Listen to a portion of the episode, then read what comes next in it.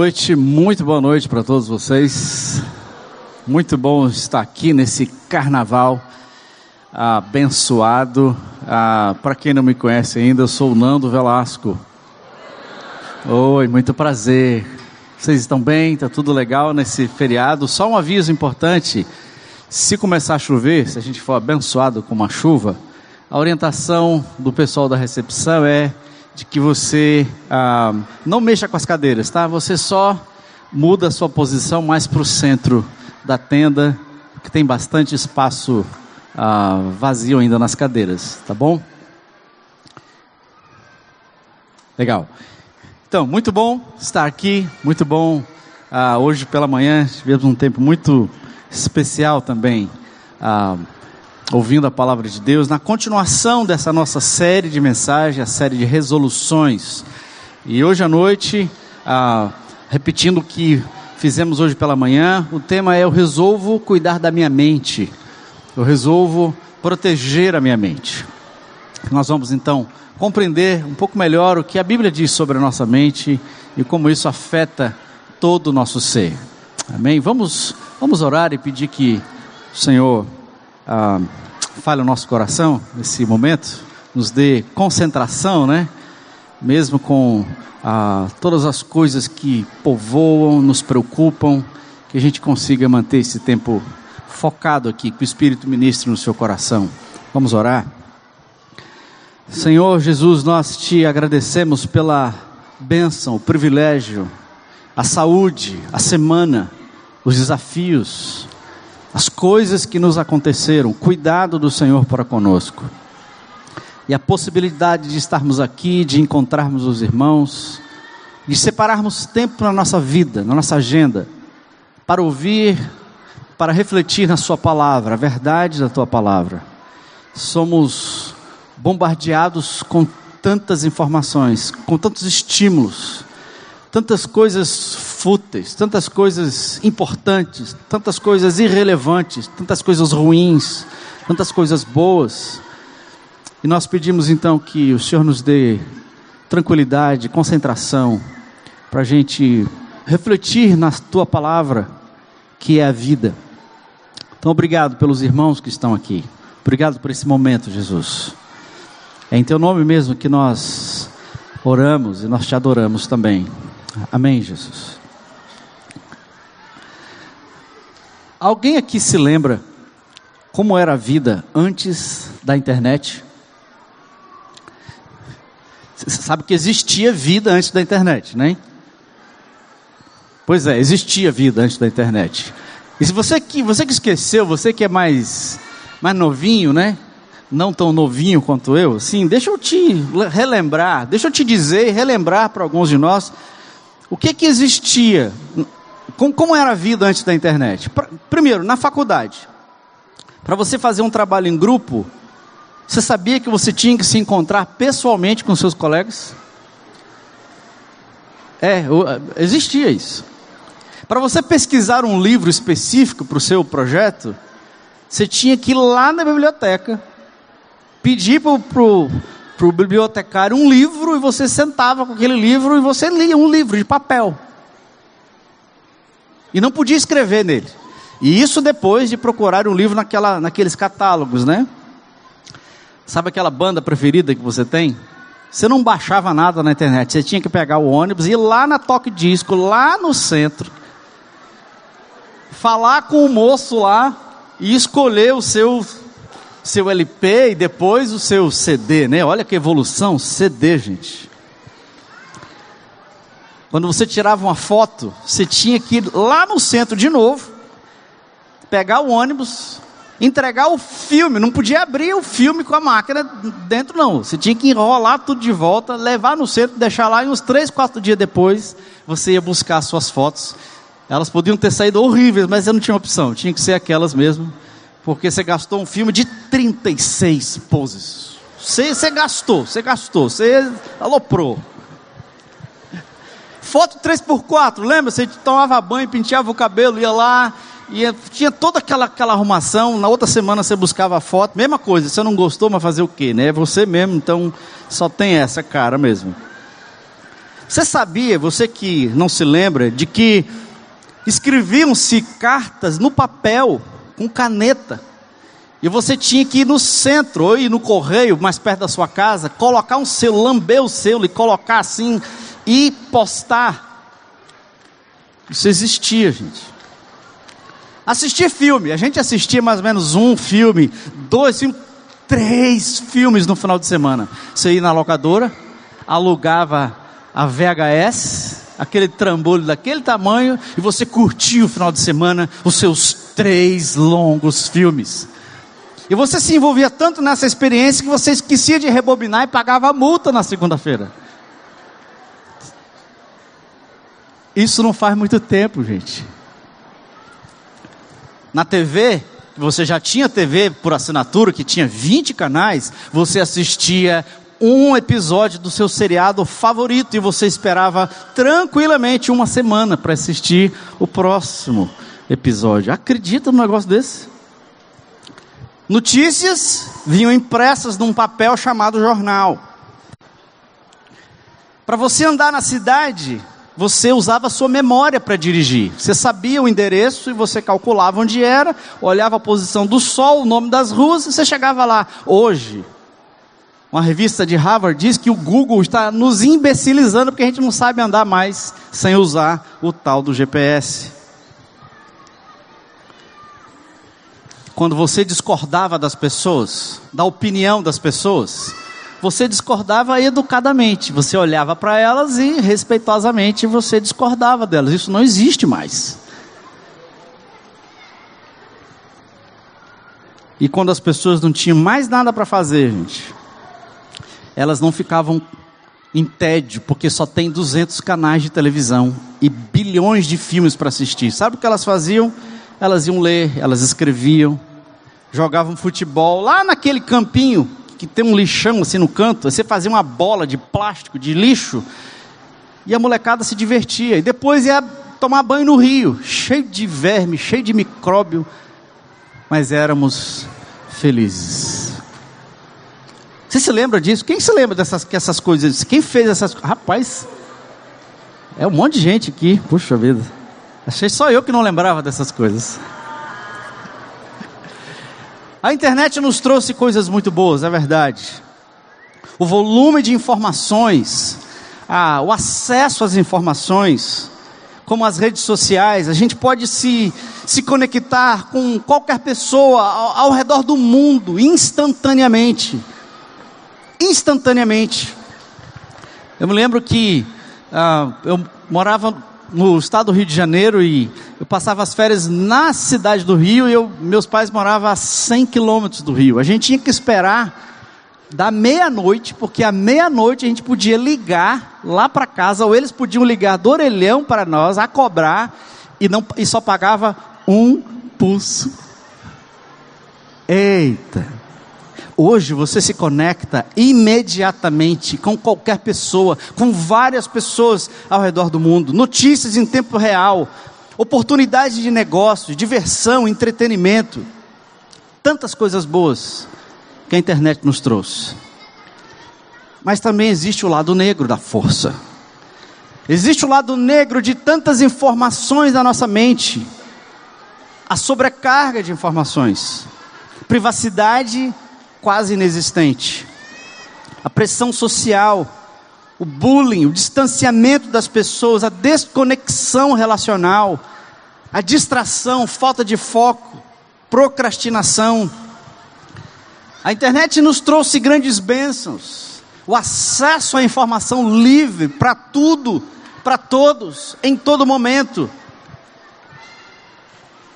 nos ajudam a estar sintonizados com informações urgentes, informações importantes e cruciais para a nossa vida, para a nossa sobrevivência, para a nossa sociedade, mas ao mesmo tempo a internet é cheia de bizarrices e idiotices que não tem valor nenhum. Tipo, me expliquem, gente, qual é a utilidade das lives na sua vida? A pessoa fica filmando, ela, ah, estou tomando um sorvete de sabor chiclete. Ou troquei o meu batom. E a pessoa vai andando, né? No self-service, a pessoa anda no centro ou na biblioteca. Ela fica se filmando e acreditando que está todo mundo interessado no que você está filmando, né? Me vejam, eu sou importante. Tantas coisas que. Qual é a utilidade? Real, profunda mesmo. Coisas importantes, coisas desnecessárias, e coisas absurdas, como até ensinar a se suicidar e o terrorismo. Tudo isso, irmãos, está ao acesso de todos nós o tempo todo. Não interessa a sua idade, não interessa a sua classe social, não interessa. Os pesquisadores estimam que existem mais de 295 exabytes de informação transitando na internet. Eu não tenho nem ideia do que isso significa. É muita informação flutuando, e dessas informações todas, nós somos expostos, segundo ah, o jornal Telegraph de Londres, um estudo conduzido por Roger Boone da Universidade da Califórnia de e San Diego. Nós somos expostos diariamente a 34 gigas de informação. 34 gigas é muita informação, trava qualquer computador, qualquer laptop. No espaço de uma semana. Isso através dos nossos smartphones, jornais, revistas, televisão. E nós deveríamos achar, nós concluiríamos que muita informação nos faz mais inteligentes. Não necessariamente. Grandes doses de informação as pesquisas indicam, informações instantâneas, sem tempo para serem processadas, elas nos fazem menos inteligentes. E ela promove, sabe o que? Ela promove asfixia de informação. A gente se sente sem fôlego de tanta informação. Promove o que os técnicos chamam de a paralisia da análise. Você analisa tanto, você pesquisa tanto, você acumula tanto, que você não sabe o que fazer com isso mais. Você já não sabe mais discernir o que serve e o que não serve. Que informações são relevantes e quais não são relevantes. Essa paralisia gera procrastinação, reduz a criatividade. Rapaz, quanto mais eu ler, quanto mais filme assistir, quanto mais pessoas eu falar, mais criativo é você. Não necessariamente. Muita informação gera falta de resolução e ação, destrói a sua capacidade de focar, aumenta o estresse e turbina a sua ansiedade. Sabe o que é ansiedade? Uma definição muito simples Ansiedade é o excesso de futuro no presente. Ansiedade é o excesso de informações no hoje. Nós queremos saber mais do que nós podemos administrar, mais do que faz bem a nossa alma. Quer ver um teste? Vamos ver se você se enquadra aqui. Você se considera viciado em informação? Se você se identifica, nós vamos abrir um grupo no CR, viciados em informação, grupos de ajuda para viciados em informação. Vê se você faz algumas dessas coisas, algumas delas. Primeiro, você guarda mais de 200 artigos no Pocket para ler depois? Você tem mais de 50 páginas abertas no seu navegador, no seu Chrome, no seu Safari. Mais de 50 páginas abertas. Você não lê nenhuma, mas está lá porque você vai ler quando você tiver tempo. Você tem 11 documentários para assistir durante o carnaval. Tem cinco assinaturas de podcasts você para ouvir. Você tem mais de 10 canais que você assina, que você acompanha no YouTube. Algum viciado já confessa que é a cura. Cinco feeds de notícias, programas, aplicativos de notícias 283 canais de TV que você quer assistir todos eles e não assiste nenhum. Você tem duas contas no Facebook, você atualiza as duas. 92 fotografias que você selecionou para não perder a fé na humanidade. E mais 290 fotografias para perder a fé na humanidade. Você tem mais de 300 artistas no seu Spotify, no seu Apple Music, nos seus programas de streaming. Você acompanha três séries ao mesmo tempo, assistindo todos os 50 episódios. Eu vi um monte de dente aparecendo para mim aqui agora, assim. E no final de tudo, você ainda está lendo dois livros sobre como não perder o foco. Sinto dizer, mas você tem uma séria tendência a ser viciado em informação.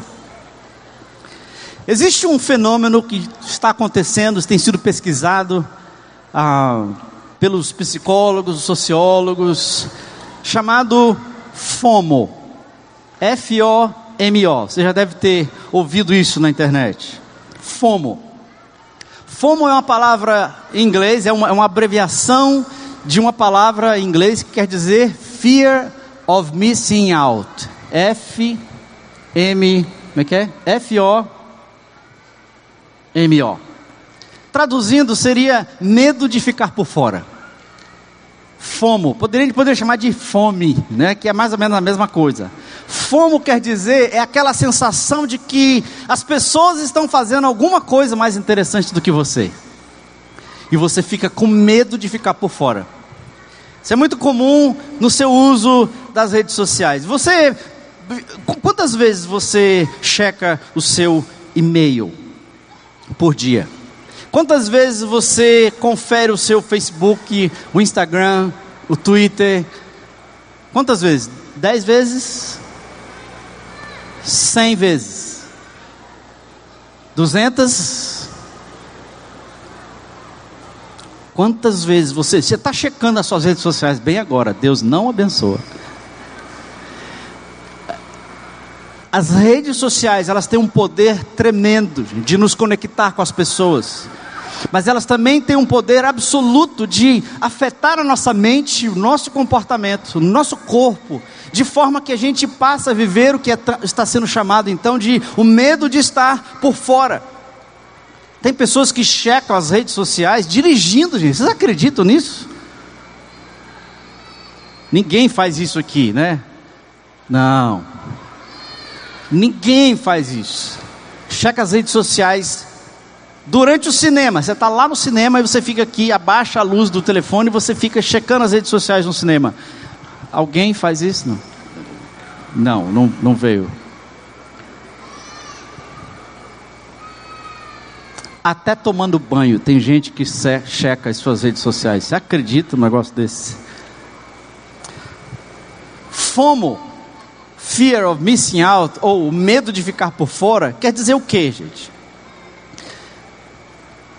A definição é o medo de ficar por fora, é aquele sentimento, aquela percepção que as outras pessoas estão tendo melhores experiências do que eu. É uma ansiedade caracterizada pelo desejo de estar continuamente conectado ao que os outros estão fazendo.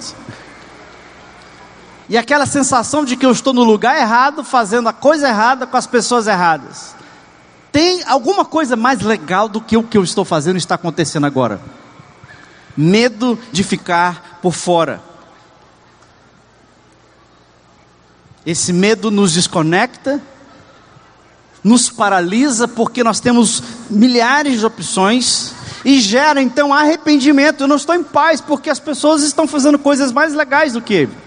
Elas tiraram foto lá na Torre Eiffel. Elas estão brincando, viajando. Elas estão comprando. Elas estão fazendo zilhões de coisas nesse exato momento. E a gente tem acesso a tudo isso instantaneamente. E isso nos afeta, irmãos. A minha mente, o meu coração, a minha alma é afetada por essa quantidade de informações. Mas não se preocupe com as redes sociais. Não se preocupe com a internet. Os mesmos especialistas, os mesmos estudiosos, eles têm dito que o problema não é a internet.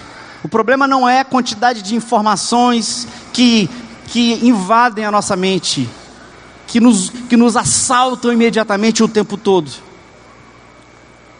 O problema não é a tecnologia. O problema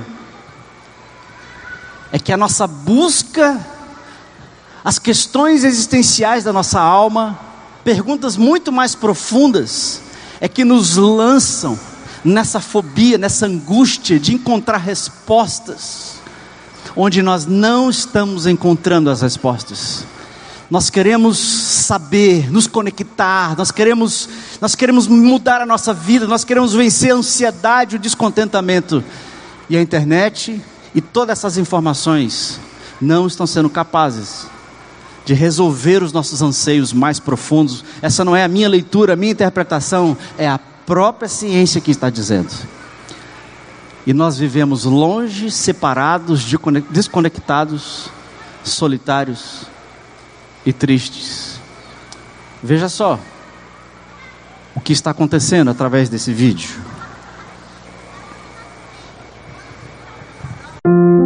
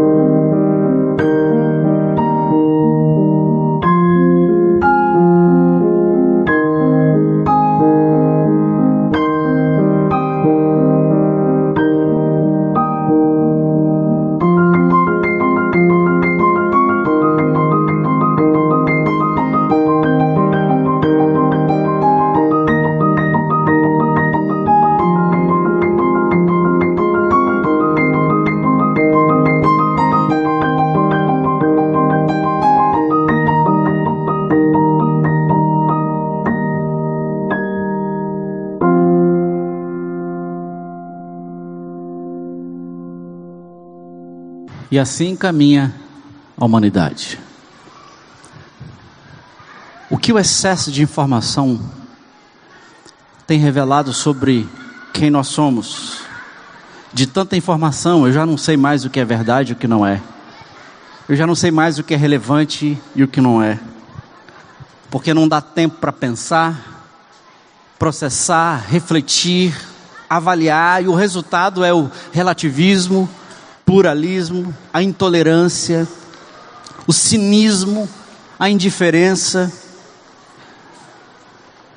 A verdade, meus, é que ela, essa quantidade absurda de informação, ela nos afeta, ela nos atinge, provocam reações de alegria, de paz, de ódio ou de violência, porque nós não somos computadores, nós não somos máquinas, nós somos pessoas todas essas coisas afetam quem nós somos, tudo interessa, tudo tem um significado, tudo tem uma agenda, tudo tem um, tudo tem um propósito.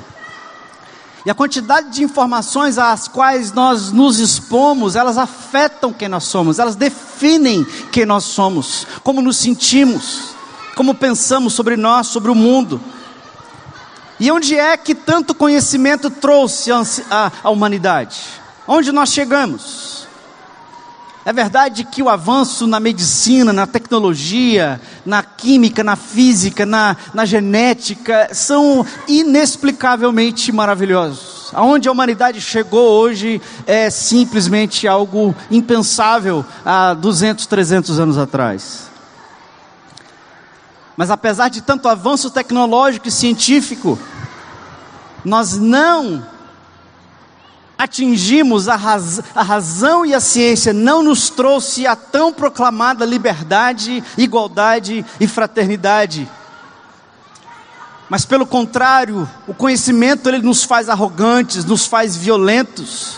E assim como na antiguidade nós continuamos lutando, matando, guerreando, porque o conhecimento, o acúmulo de conhecimento meramente racional me faz me sentir superior, me faz me sentir no direito de julgar, de criticar, de excluir.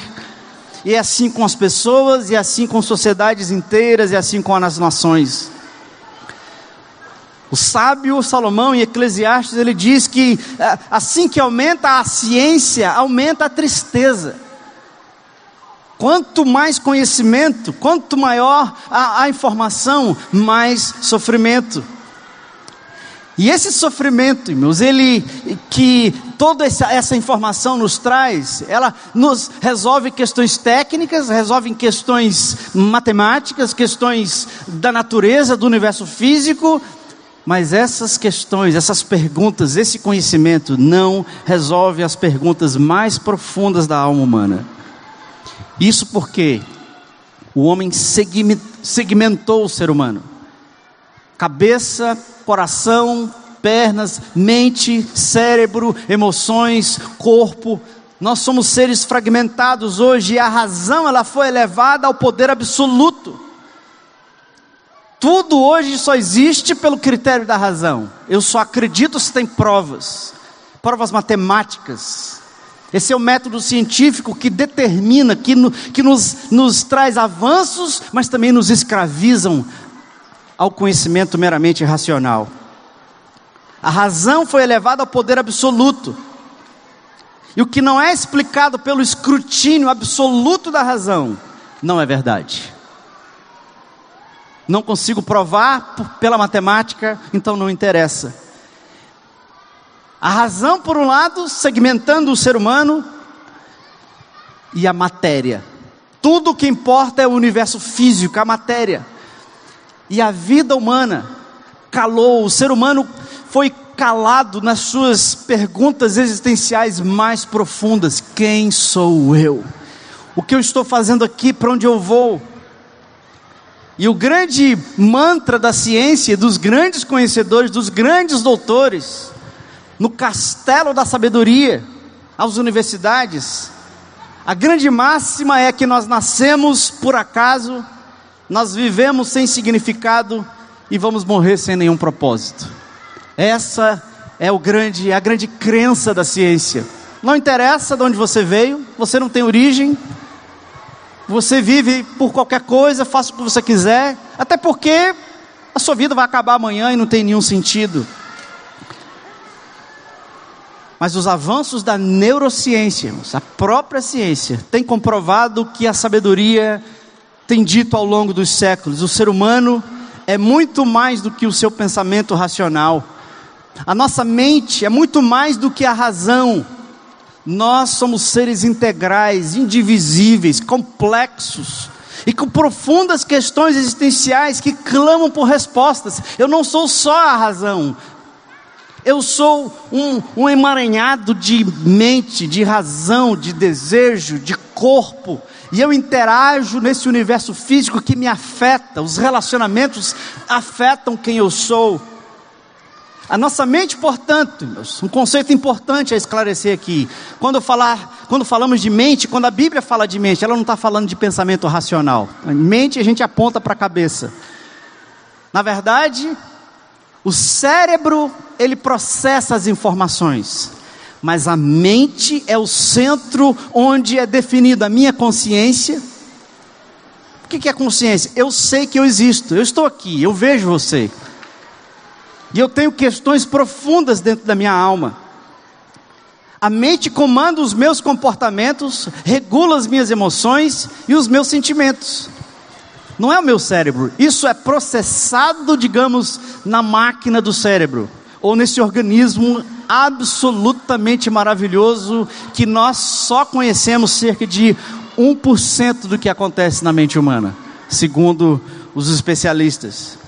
Então, embora a mente não esteja localizada em nenhum lugar específico, ela mora no meu eu físico, na minha carne, no meu corpo. E ela depende das funções físicas do cérebro, ao mesmo tempo que magistralmente regula tudo o que acontece no meu corpo.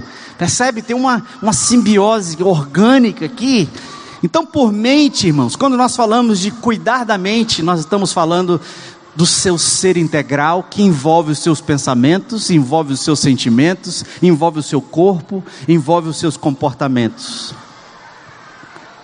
Nessa interação sistêmica, complexa e maravilhosa, entre os membros do corpo e do cérebro, esse emaranhado maravilhoso, conforme o Salmo 139, que diz que Deus nos teceu de maneira maravilhosa no útero da nossa mãe. Nós somos uma pessoa.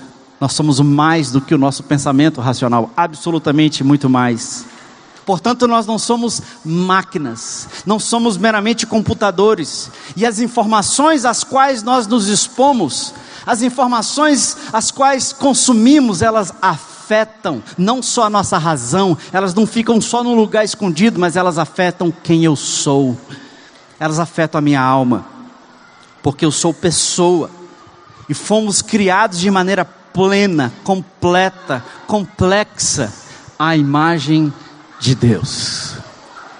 Fomos criados por uma pessoa e nós temos uma profunda sede de sentido, de propósito.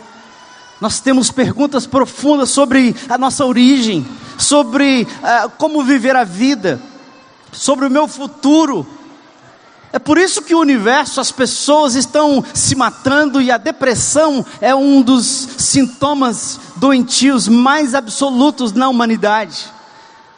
Porque a ansiedade, o medo, a depressão é porque as respostas que a ciência e esse universo de informação nos trouxe não está resolvendo os dilemas mais profundos da alma humana.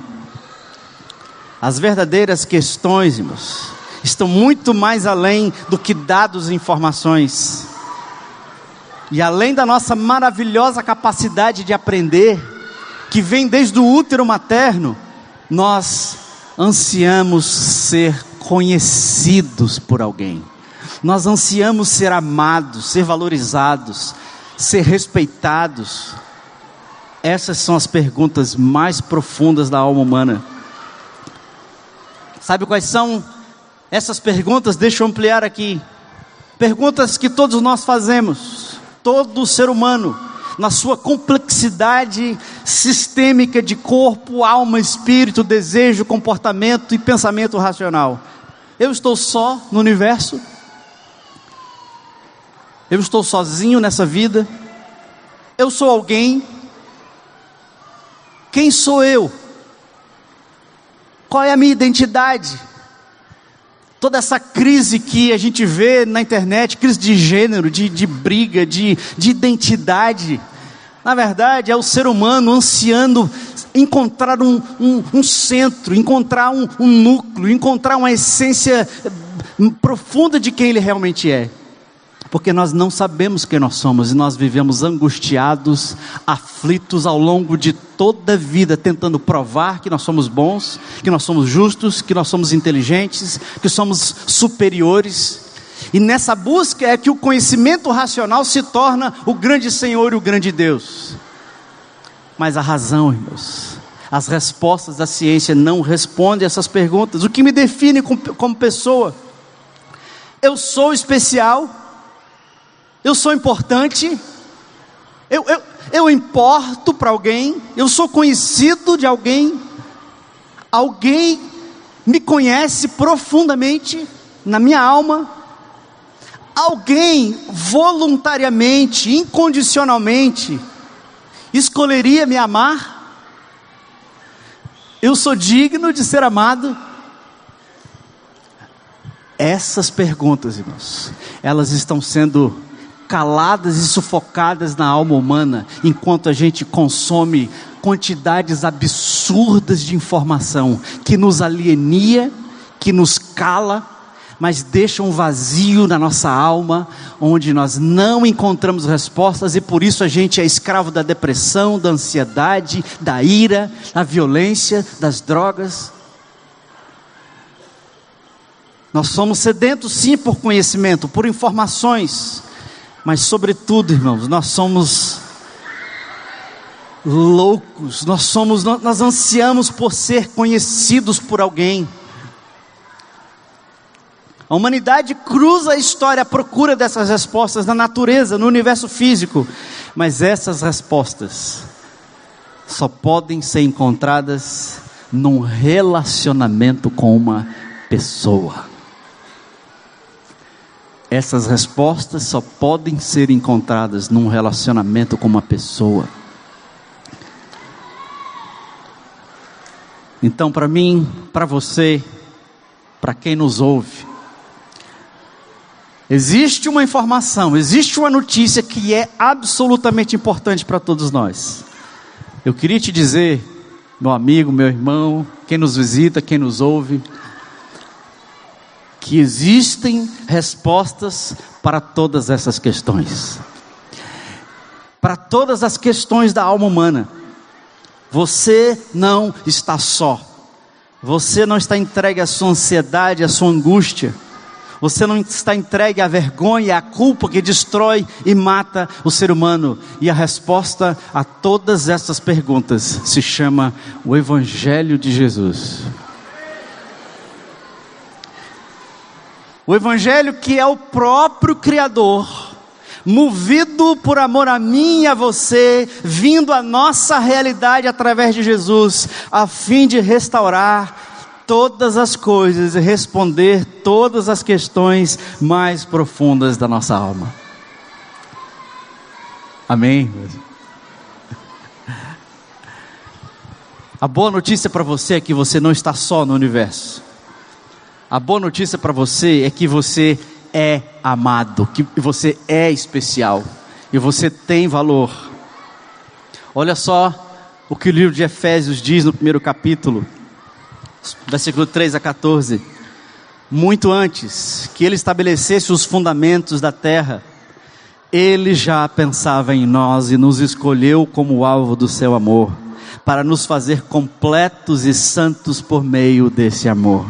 Há muito tempo ele decidiu nos adotar em sua família por meio de Jesus Cristo. Foi em Cristo que descobrimos quem somos e por que vivemos. Muito antes de ouvirmos falar de Cristo e de depositarmos a esperança nele, ele já pensava em nós e tinha planos de nos dar uma vida gloriosa, que é parte do propósito geral que Ele está executando em tudo e em todos. Foi em Cristo que vocês, depois de ouvir a verdade e crer na mensagem da salvação, vocês se acharam em casa, livres, entregues, com a assinatura e o selo do Espírito Santo, que é um lembrete de que vamos receber tudo que Deus tem preparado para nós uma vida cheia de louvor e glória.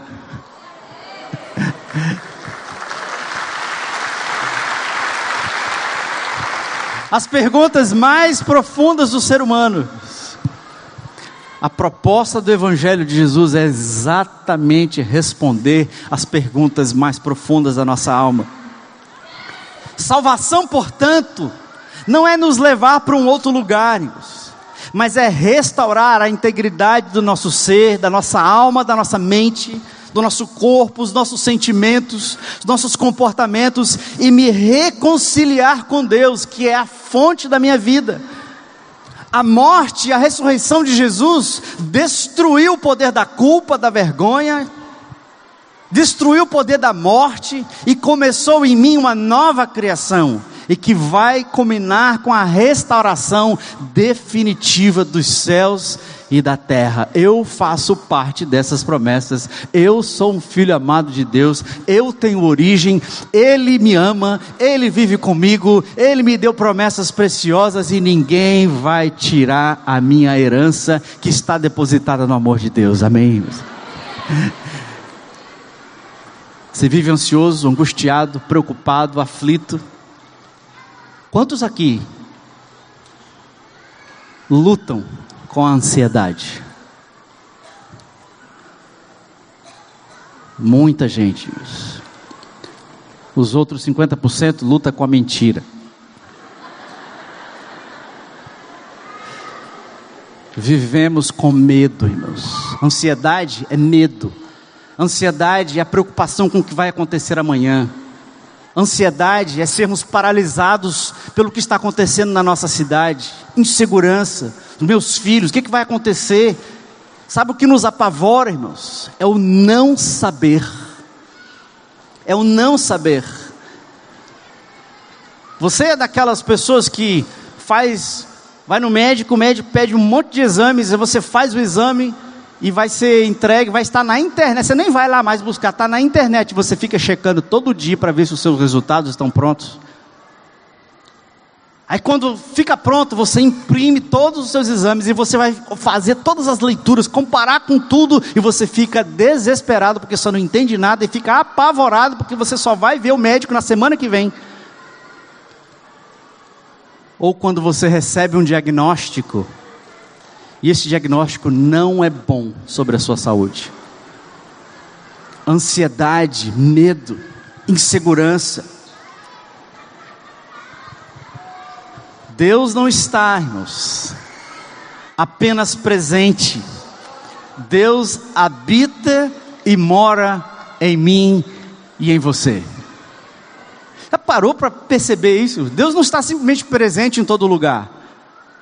Jesus, através do Espírito de Deus, o Criador dos céus e da terra, aquele que conhece todas as coisas, sabe aonde ele habita? Dentro de você. Você está com medo de quê? Você está aflito? Por quê?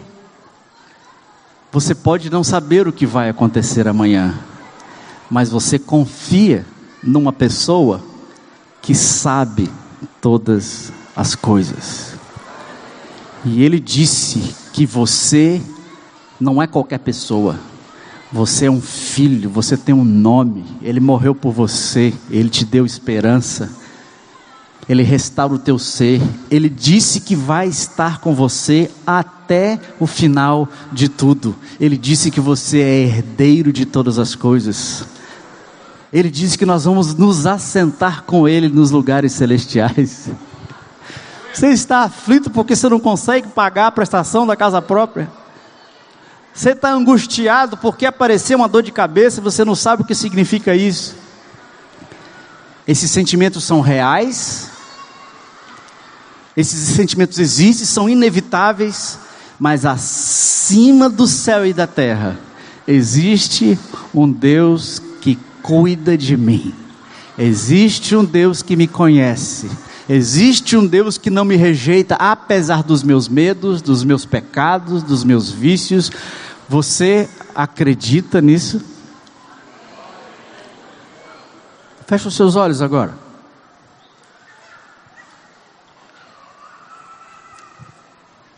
Deus não está apenas presente, irmãos. Ele habita em você. Deus não está apenas no mesmo lugar que você está. Mas imagine essa cena agora que eu vou descrever para você. Veja-se nesse lugar, numa sala, num ambiente, num jardim. Perceba o lugar, as cores, o ambiente. Sinta as suas preocupações dessa semana. Lembre do que você viveu, do que você sentiu sua dor, sua preocupação, ou a sua alegria. imagine que Jesus está presente Ele se aproxima de você. Ele não só se aproxima, mas ele te abraça calorosamente. Ele olha nos seus olhos, vê as suas lágrimas, ele fala o seu nome, ele sorri e diz para você: Você é meu filho, e eu tenho prazer em você. Eu te conheço, eu sei dos seus medos, das suas preocupações, das suas dores, da sua ansiedade. Mas não temas, filho, eu estou contigo, eu jamais vou te abandonar. Se você fizermos esse exercício diariamente, você não sabe o impacto que isso vai ter na sua mente, na sua alma, no seu coração. Deus está presente, amém, meus? Deus habita em você, Deus está junto com você, portanto, meu amigo, você não é mais as suas próprias definições, você não é mais a sua própria imagem, você não é mais o que o mundo diz, você não é mais o que a mídia, as redes sociais dizem, você não é mais a sua performance, porque agora você sabe quem você é, agora você tem um nome, você sabe da sua origem, você tem um futuro, você tem uma herança. A verdade mais profunda é que eu sou nova criatura, eu sou um filho querido e amado por Deus. Mas por que é que, mesmo a gente acreditando nessas coisas, o nosso dia a dia ele não muda? Nossos comportamentos, nossa luta com a sexualidade, nossos problemas, nossos problemas familiares. Por que, que eu não consigo viver livre da ira? Por que, que apesar de saber todas essas coisas, isso não afeta a, a, quem eu sou, os meus relacionamentos? Porque muitas vezes, irmãos, a nossa fé, ela é meramente intelectual, é uma fé racional. É uma fé baseada em conteúdos, bons conteúdos. É uma fé cognitiva. Nós muitas vezes reduzimos o nosso conhecimento de Deus para o conhecimento sobre Deus. É mais uma mensagem, é mais uma pregação, é mais um livro. Quantas você assiste durante a semana, mas o quanto que isso só fica reduzido a escravidão da razão e o quanto que de fato isso está permeando a sua mente, o seu ser, o seu corpo, as suas emoções. E ainda carregamos o peso da vergonha, da culpa, ainda somos escravos do medo e da ansiedade. Mas o chamado de Deus, irmãos, o chamado do Evangelho, é para que nós conheçamos a Deus a pessoa de Deus e não informações sobre Deus. Mateus 22, 37, Jesus resume o que é a nossa jornada. Ele disse: Ama o Senhor, o seu Deus, de todo o teu coração, de toda a tua alma e de todo o teu entendimento. Vamos ler juntos? Ame o Senhor, o seu Deus, de todo o seu coração, de toda a sua alma, de todo o seu entendimento, de toda a sua mente. Todas essas palavras são sinônimos de mente alma, o seu ser mais profundo. E o desafio é que a gente ame, não que a gente conheça no sentido racional. Conhecimento nas Escrituras quer dizer relacionamento. Portanto, para nós amarmos a Deus de toda a nossa alma, de todo o nosso entendimento, eu preciso criar padrões, irmãos, para que essa identidade, essa segurança que eu tenho em Jesus, de quem eu sou, da minha vida, do meu dia a dia, mesmo que eu não conheça o futuro, não, cons não consiga controlar as pessoas, como é que a paz de Jesus vai habitar e entrar em mim? É quando eu transformar a minha mente, quando eu transformar a minha mente, Romanos capítulo 12, diz assim: não se amoldem ao padrão desse mundo, mas transformem-se pela renovação da sua mente para que vocês possam experimentar qual é a vontade de Deus. Transformem reno... transformem-se pela renovação da sua mente para a gente não se acomodar ao padrão desse mundo. Qual é o padrão desse mundo, irmãos? De medo, angústia, violência, ira, preocupação, manipulação, mentira. inveja, ciúme, maledicência, corrupção, ira, essas coisas todas. Esse é o padrão desse mundo. Como é que nós vamos não viver assim? Primeiro, a sua identidade já está definida. Você já sabe quem você é. Já foi plantada a semente em você. A semente de quem Cristo é, de quem Cristo viveu, de como Cristo viveu, de quem Cristo foi. E o desafio é que eu e você vivamos como Cristo. Você acredita mesmo que você pode ser como Jesus, viver como Jesus, reagir como Jesus, ser bondoso, misericordioso, longânimo, amoroso como Jesus nessa terra? Você acredita nisso? Um, dois, três, quatro, cinco, seis. Eu sei que todos nós acreditamos nisso. Como é que isso vai tomar conta da gente, irmãos? Essas promessas que nos foram feitas. Nós precisamos nos transformar pela renovação da nossa mente, da nossa alma. 1 Coríntios 2, 9 e 16 diz que é o Espírito que revela a mente de Cristo para nós. É o Espírito que revela a mente de Cristo para nós. O homem natural não aceita as coisas do Espírito porque são loucura e não pode entendê-las. Mas nós temos a mente de Cristo. Pedir que o homem natural, e até mesmo nós, na força do nosso ser, a gente tentar ser como Cristo, nós não vamos conseguir nunca. É o Espírito que tem que nos ensinar. E como é que o Espírito vai nos ensinar, irmãos? E deixa eu sugerir aqui então alguns exercícios para você aprender a cuidar da sua mente, a fim de que você não seja ah, escravo da ansiedade, do medo, das fobias, das loucuras desse mundo, a fim de que a identidade de Cristo flua através de você. Deixa eu te dar aqui alguns exercícios. São seis exercícios que eu vou descrever rapidamente. Três deles é chamado de via negativa e três deles é chamado de via positiva. Via negativa quer dizer as coisas que você precisa fazer para tirar as coisas da sua cabeça. A via positiva são exercícios que você precisa fazer para que essa identidade flua através de você. A via negativa são três exercícios que nós já ouvimos falar, nós já conhecemos. O primeiro deles é silêncio, depois a solitude e depois a meditação praticando esses exercícios, você vai começar a praticar aquilo que nós acabamos de cantar. Que ele cresça, eu diminua, ele apareça, eu me constranja com a sua glória, amor, infinita humildade. Você quer que Cristo cresça em você e que você diminua? Alguns exercícios. Primeiro deles, silêncio. Se existe algo que a gente precisa fazer é primeira coisa é fechar o computador, desligar a TV, guardar o celular, deixar o livro na estante, deixar a revista e ir dormir. Você quer algo mais espiritual do que isso? Não tem. Vá dormir, meu irmão.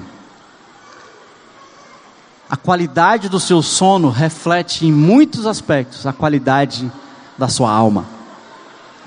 Então, exercícios para você se desintoxicar. Não tem o tal de um suco verde que você põe um monte de coisa ruim, esquisita, parece que você jogou um sapo ali dentro. Você bateu aí e dizem que faz bem, né? Então, para se descongestionar, se desintoxicar de tanta informação, a primeira coisa é a sugestão aqui, irmãos, é fazer um jejum de informação. Primeiro, aprender o silêncio. Salmo, Salmo 46 diz: Aquietai-vos e sabei que eu sou Deus.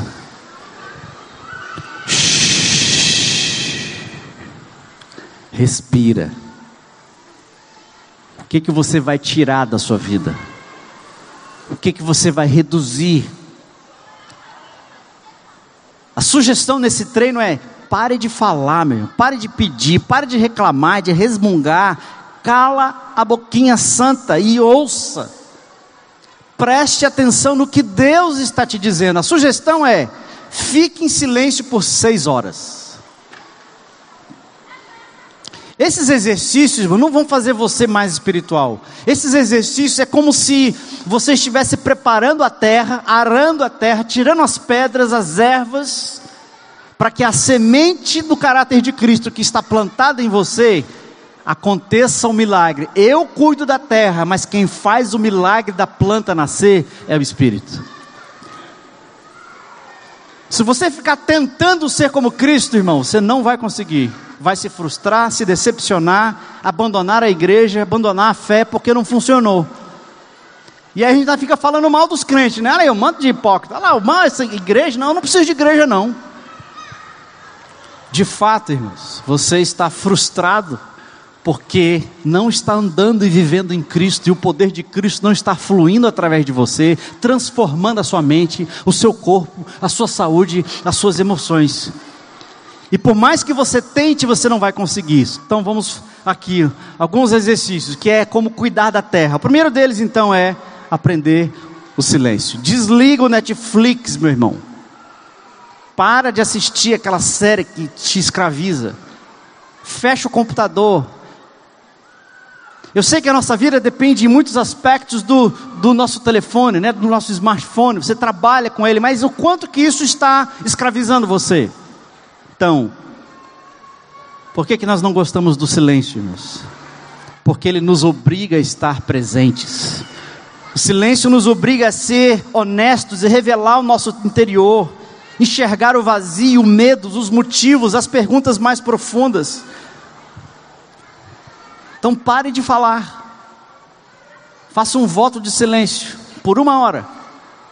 Faça um jejum de WhatsApp por duas horas. Você consegue? Você acha que você vai sobreviver? Não cheque os e-mails por alguns minutos. O que, que você vai fazer? Eu não sei. Mas o desafio é: reduza, pare, elimine Na verdade, irmãos, o silêncio quer dizer o quê? Cale o seu desejo de ser importante, de ser relevante, de ser distinto, de falar o que você acha que ninguém disse ainda, de encontrar a minha importância no meu comentário, no meu blog, na minha opinião, nas minhas. É porque eu acho que, na minha opinião, e está todo mundo jogando opinião, mas ninguém está ouvindo ninguém. Então o desafio é: cale-se. Você pode se calar porque você já é especial. Você já pode se calar, pode ficar quieto e ouvir aquele que te ama. Ele dizer aquilo que ele acha que você precisa ouvir. Reduza, silencie. segundo exercício chama-se solitude. Solitude quer dizer estar só. Porque se você tentar diminuir os ruídos, desenvolver a habilidade do silêncio, só assim você vai conseguir ouvir o que Deus está te dizendo, mas você só vai conseguir manter o silêncio se você fugir para um lugar onde não haja ruído, agitação e o vício de atividade, daquela atividade que dá o significado para a minha vida. Seu significado, irmãos, já está seguro em Jesus. Você não é aquilo que você faz, você não é as suas conquistas, você não é as estrelas que você ganhou. Todas essas coisas, Paulo disse o seguinte: eu considero toda a minha ciência como refúgio, a fim de que eu possa conhecer a Cristo. Você quer que ele cresça e que você diminua? Quem quer que Cristo cresça? E que você diminua. Então pega os seus títulos, as suas habilidades, as suas expertises, o seu nome, a sua fama, seu prestígio e entrega isso para Jesus e diz: "Eu não, Jesus, eu não sou essas coisas. Eu sou um filho amado e a minha identidade está segura em ti. Por isso você pode se isolar, Vá para um lugar sem ruídos, acorde mais cedo para estar só. Como é que você faz isso? Desligue-se por alguns minutos, por algumas horas das redes sociais, da internet. Vá para um lugar sem ruído, sem pessoas. Você consegue se desconectar? Simplesmente estar você e Deus. E aí você respira, você se alonga, se estica. Simplesmente seja você mesmo, com seus medos, seus vícios, seus motivos, não fuja. Apenas permita-se ser conhecido pelo Espírito. Apenas permita que Deus se revele a você. Apenas permita que Deus manifeste a sua presença. Irmãos, Deus está presente em todo lugar, em todo tempo. Sabe por que, que a gente não percebe? Porque nós estamos ocupados demais, nós estamos com ruídos demais, informações demais, iludidos demais. Silêncio e solitude então tem a ver com foco. Significa você sair do palco, deixar de ser estrela, de, de querer ser reconhecido e valorizado, e deixar Deus te ver, deixar Deus te conhecer. Permita ser amado por Deus do jeito que você está. Você não precisa tentar ser bom, você não precisa tentar ser santo, você não precisa tentar ser justo, você não precisa tentar ser o que você não é, irmãos. Mas sabe o que você é? Você é filho, você é amado, você é escolhido, você é abraçado e Deus habita em você. Um outro exercício é o exercício da meditação. Silêncio, solitude e a meditação. E meditação, irmãos, não tem nada a ver com religiões orientais. Meditação é, é a progressão natural de você estar em silêncio e estar só. E agora então você foca a sua mente na palavra revelada. Meditação então pode ser entendido como focar a minha mente numa palavra, num conceito, num princípio, numa promessa. E é fazer isso intencionalmente, não com o, o fim de dissecar, de estudar, mas simplesmente deixar que a palavra de Deus, que é viva, ela entre na sua alma, ela entre no seu ser e ela purifique quem você é. E você repete essa palavra. Você repete esse conceito. Deus é bom. Deus é bom. Deus é fiel. Eu sou filho amado de Deus. Eu sou filho amado de Deus.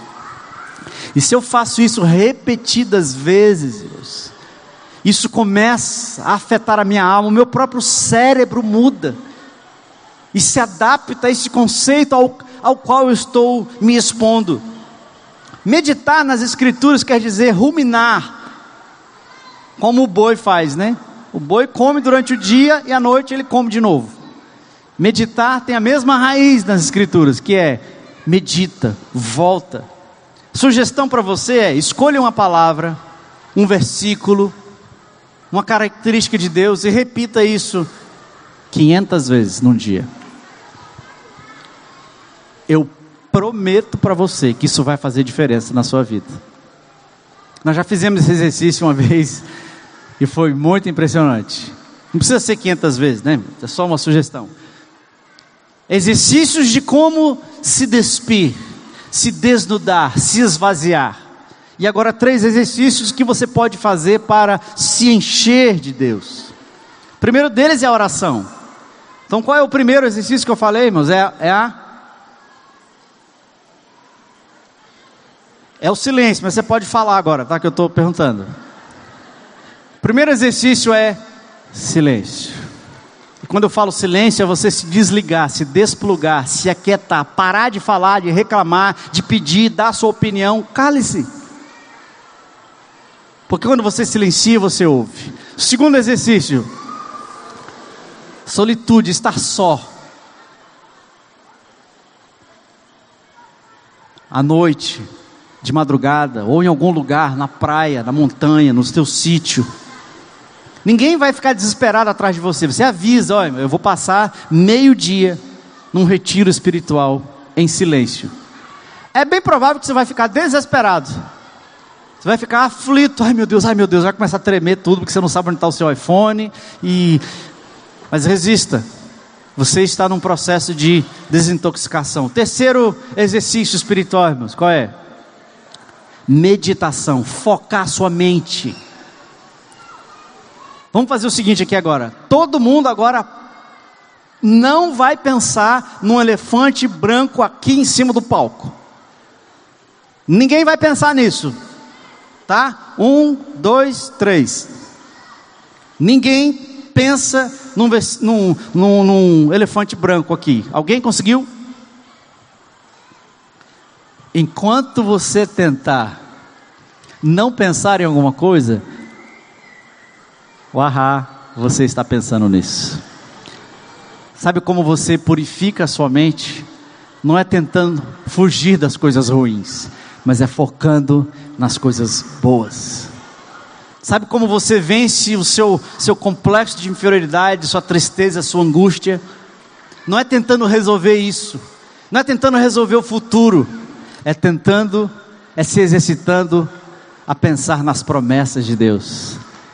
Isso não vai mudar da noite para o dia, é um exercício, demanda tempo. Você não vai correr uma, uma maratona de hoje para amanhã, mas se você começar a treinar, um dia de cada vez, você vai conseguir correr uma maratona. Meditação, foco. Depois, oração. Quarto exercício, oração. É a via positiva. A Bíblia nos exorta a orar o tempo todo. Orar é falar com Deus, é intercessão. E a Bíblia mostra que Deus agiu por influência da nossa oração. Mas o que eu quero enfatizar aqui é a oração como exercício de expressar quem eu sou, como eu me sinto e como eu percebo a realidade, expressar isso àquele que conhece todas as coisas. Deus já sabe de tudo, irmãos. Deus não precisa ser informado. A oração não é a linguagem da razão. Oração, irmãos, não é a linguagem da oração, não é a linguagem da, da, da razão. A oração é uma linguagem da alma. E você exercita um minuto só, dois minutos, três minutos, três vezes ao dia. Foque em Deus, expresse o que você está sentindo, diga o que você acha que Deus é, fala dos seus medos, ponto. E aos poucos, irmãos, a, a oração se torna a linguagem da alma, da gente se conectar com o Pai, aquele pai que quer ouvir o filho. Sabe aquele filho que não sabe nem falar direito, fala gugu, dadá, fala papá, ele, o pai já entende que a criança quer falar com ele. O nosso pai, ele quer saber que a gente se interessa de falar com ele, mas não é só para dar pedido de oração, não. Não é só para reclamar de que está tudo uma desgraça, não. É porque você quer se conectar com o Pai. Silêncio, solitude, meditação, oração. Gratidão é o outro, é o outro exercício. Cadê o pessoal da banda? Pode chegar aqui. Gratidão. Isolado no mundo sem propósito, se a humanidade vive num mundo sem sentido, solitário, tudo que acontece na vida do homem, ele acha que é direito dele, é mérito, foi ele que conquistou, ele batalhou, ele ganhou, e se as coisas não acontecem conforme aquilo que você batalhou e deu sangue, você vai reclamar, vai brigar, vai discutir, vai bater atrás dos seus direitos, você vai reclamar de todo jeito. Mas, qual é a essência da gratidão para quem está em Cristo? Quem está em Cristo entendeu que a vida é um dom. Ele já entendeu que tudo aquilo que ele tem, tudo aquilo que ele conseguiu, é um dom de Deus. A vida, irmãos, não é um mérito. A vida não é um direito. Eu entendi, se eu estou em Cristo, que tudo aquilo que me foi dado, me foi dado gratuitamente por alguém que me ama, que se importa e que cuida de mim, e eu não tenho direito a nada, não tem a ver com o meu merecimento. Gratidão vem desse entendimento de que a vida toda é um dom, do entendimento que a minha influência, os meus contatos, as minhas habilidades, elas influenciam absolutamente muito pouco.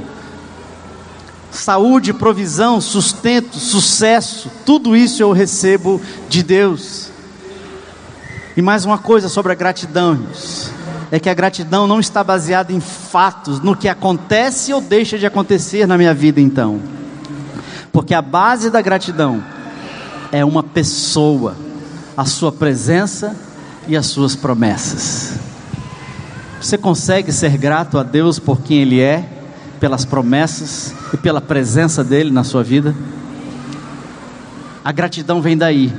Ela não vem porque a vida está dando tudo certo. E você fica totalmente feliz porque eu te dei um carro. Imagina, tirei do bolso aqui agora um carro de 100 mil reais e dei para você. Como é que você vai se sentir? Triste? Você não esperava, você não fazia ideia, mas eu te dei a quitação da casa própria. Quem quer? Quem, quem aceita aí? Um, dois, três. Quem não quer receber uma bênção, uma dádiva dessa? Pois a presença de Deus na minha vida, as promessas de Deus, é toda a bênção que eu posso receber nessa vida. Por isso eu sou grato.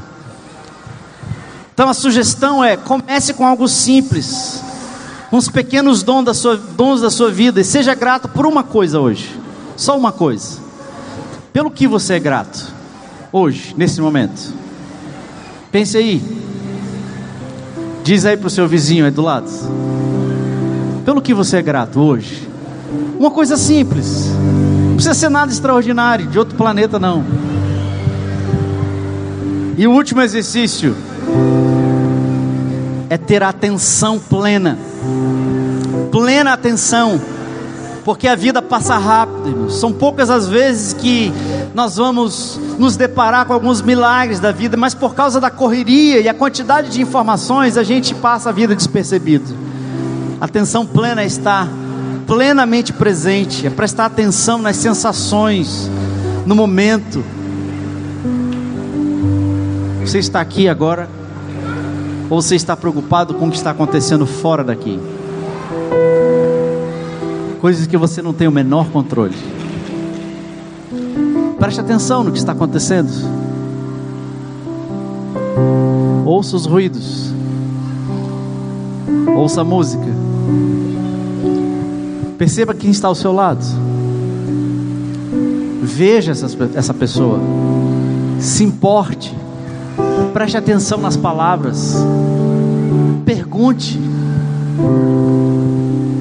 Quando você for comer, deixa o celular lá no banheiro. Mastigue a comida.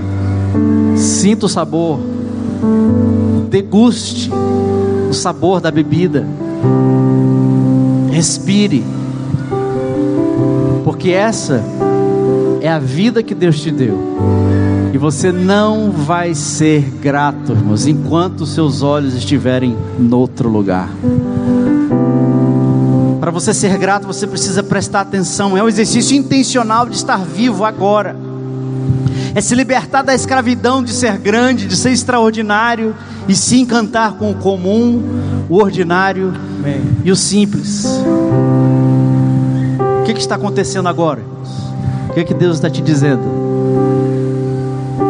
Eu queria que você então prestasse atenção na música que a gente vai cantar.